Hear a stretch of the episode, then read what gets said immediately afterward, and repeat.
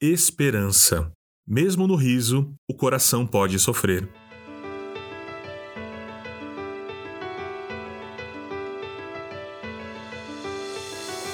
Você já experimentou aquela sensação de cansaço após passar por um tempo difícil?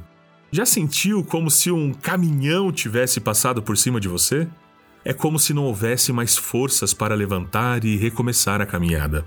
Mas ao mesmo tempo, é possível respirar fundo e vislumbrar uma nova forma de caminhar.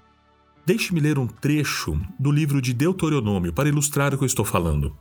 Moisés convocou todo o povo de Israel e lhe disse: vocês viram com os próprios olhos tudo o que o Senhor fez na terra do Egito ao Faraó, a todos os seus servos e a toda a sua terra. Presenciaram todas as grandes demonstrações de poder, os sinais e as espantosas maravilhas. Até hoje, porém, o Senhor não lhes deu mente para entender, nem olhos para ver, nem ouvidos para ouvir.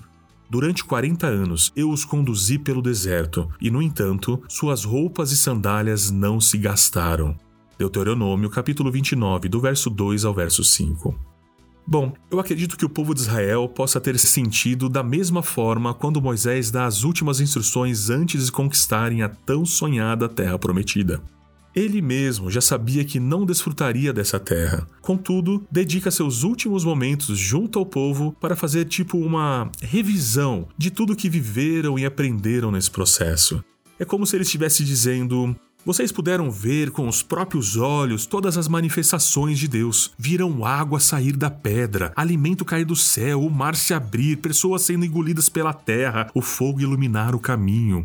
Mas não se esqueçam de tudo isso e não abandonem o Deus que trouxe vocês até aqui, e ele irá cumprir a promessa que fez. Deus usou Moisés para trazer esse novo ânimo, porque sabia que o povo estava cansado após toda a peregrinação Afinal, não foram apenas quatro dias no deserto. Mesmo que o povo, de uma forma geral, estivesse animado para usufruir dessa promessa, muitos não conseguiam esconder o coração abatido. E o Senhor não nega a nossa condição humana. E ainda hoje podemos observar na Bíblia, que é a palavra de Deus revelada, que o sofrimento pode continuar presente mesmo quando o sorriso tenta retornar ao rosto. Deus olha os nossos corações e percebe claramente quando há cansaço, desânimo, fraqueza e desesperança diante dos sofrimentos que enfrentamos. E mais do que reconhecer o sofrimento, Ele deseja nos apresentar esperança para um novo dia. Talvez a situação que vem à sua mente agora, ao pensar sobre o que abalou a sua esperança e convicção do futuro, seja o luto por ter perdido alguém importante. Talvez seja o desemprego e a ansiedade que te faz pensar de como vai pagar as contas. Talvez seja a incerteza de um amanhã que você não consegue visualizar e dominar, e por isso se pergunta o motivo de Deus não te mostrar totalmente o que precisa ser feito.